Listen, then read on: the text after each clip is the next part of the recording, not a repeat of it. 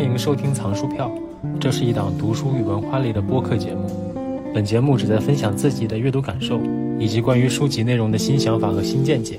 感谢您的收听。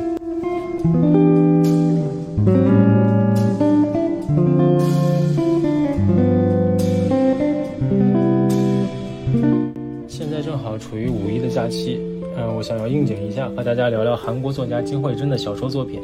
《九号的工作》。从他克制又细腻的笔触里，从九号这名职员的工作经历里，去思考并追寻一个我们任何人都不能回避的答案：工作与我们生活的关系究竟应该是什么样的呢？工作之于大部分人来说，首先是满足温饱需求的手段，其次可能是个人的兴趣爱好，也可能是个人实现人生理想的途径，也可能只是一个支撑人生的理论化的信仰。以上提到的几条并不相互矛盾，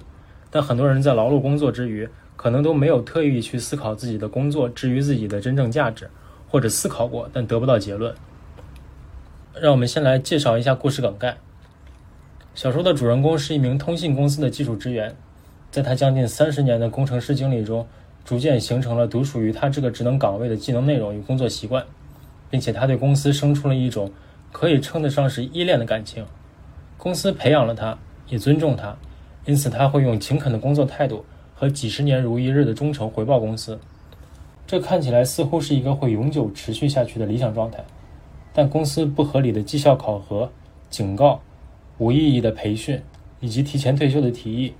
都未能让他意识到人与公司之间关系的变化。对于他来说，生活是有惯性的，而且似乎时间越长，背负的过去越多，这种惯性也就越大。当新来的部长第一次恭敬地给他下逐客令时，他并没有放任这种改变的发生，而是展现出了一种抵抗的姿态。果然，他最后被调离了自己熟悉的技术岗位，开始了自己颠沛流离的新的职场生活。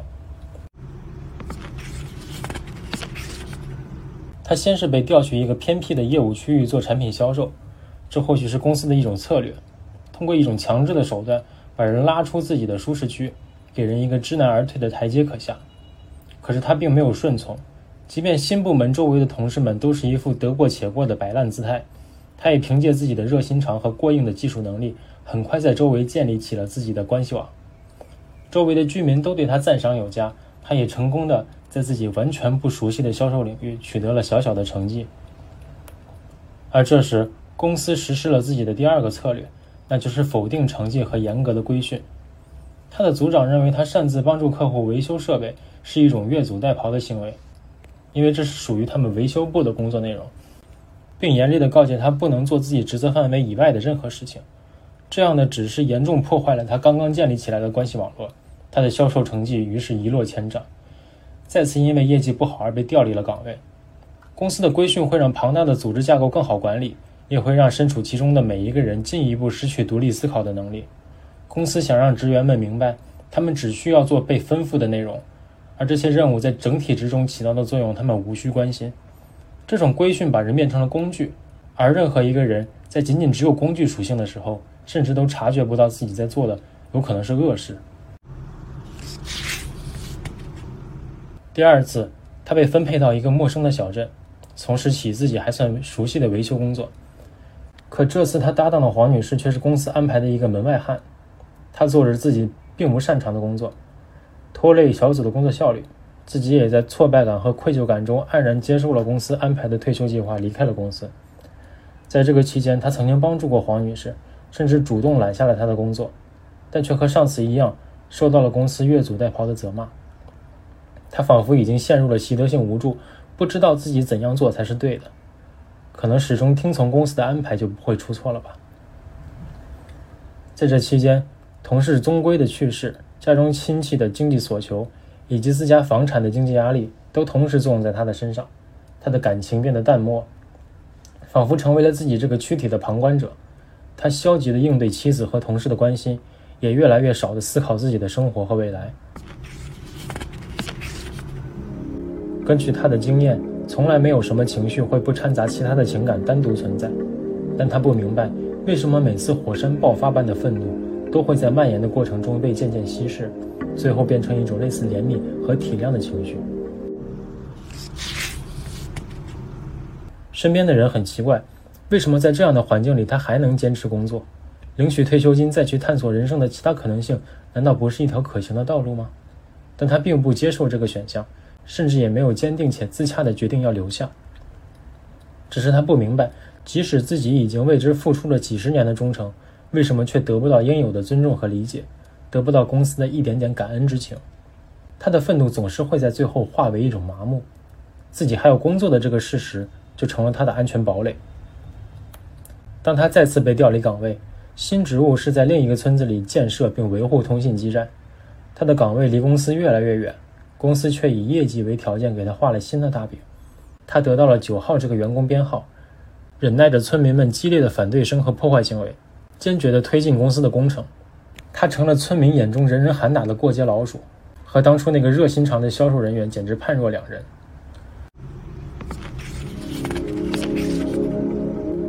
仔细想想，他也不是没有过这样的机会，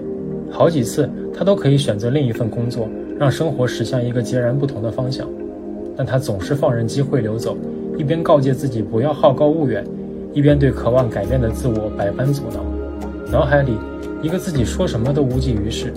另一个自己说事情再小也会迎来转机。说不定他就是在这两个自我之间争执不休时，错过了选择的时机，只能被时间裹挟着往前走。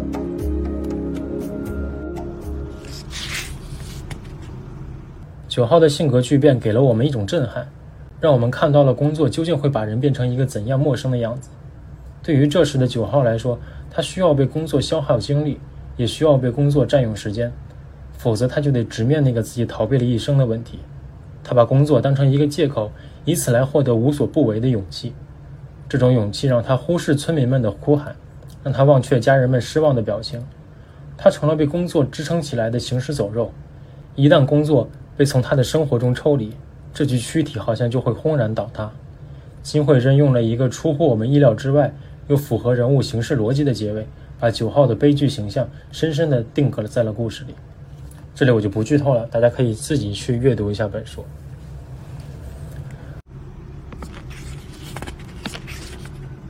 讲到这里，不知道各位听众注意到了没有？我们到现在也不知道九号的名字。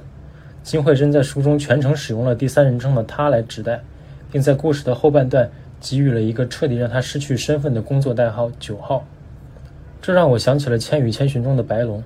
他反复告诉迷失在异乡的千寻，千万不要忘记自己的真实姓名，忘记意味着他将会彻底找不到回家的路。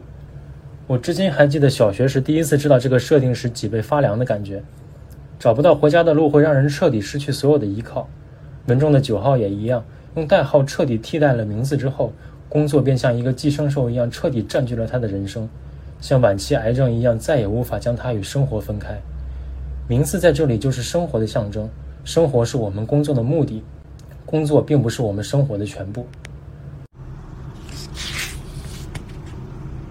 当然，一定存在一些人，他们的人生意义和工作高度重合，能在执着追寻的路上实现一种人生的自洽，这当然是美好的。可更多的人做不到这一点。九号的悲剧并不完全出于自己的麻木，反而可能出于他对意义的偏执追求。他不断地提高自己的忍耐极限，似乎不撞上南墙就不算自己已经尽了全力。甚至就连忍耐这一被动行为，都被他当做了某种程度的自动选择。他没有听从退休的建议，没有理会家人的关心，似乎这种执拗给了他一种正在掌控自己人生的幻觉。随着时间的推移，他的人性被一步一步地剥离掉。剩下的躯干则完全由工作来支撑。他追求的工作意义是他在干枯的沙漠中难以触及的太阳以西。他没有意识到，公司是一个不断处于新陈代谢之中的有机体，它是工具，我们自己才是目的。当九号试图真诚地将自己全身心地融入它时，反而被这座沉默的巨兽慢慢地吞噬掉。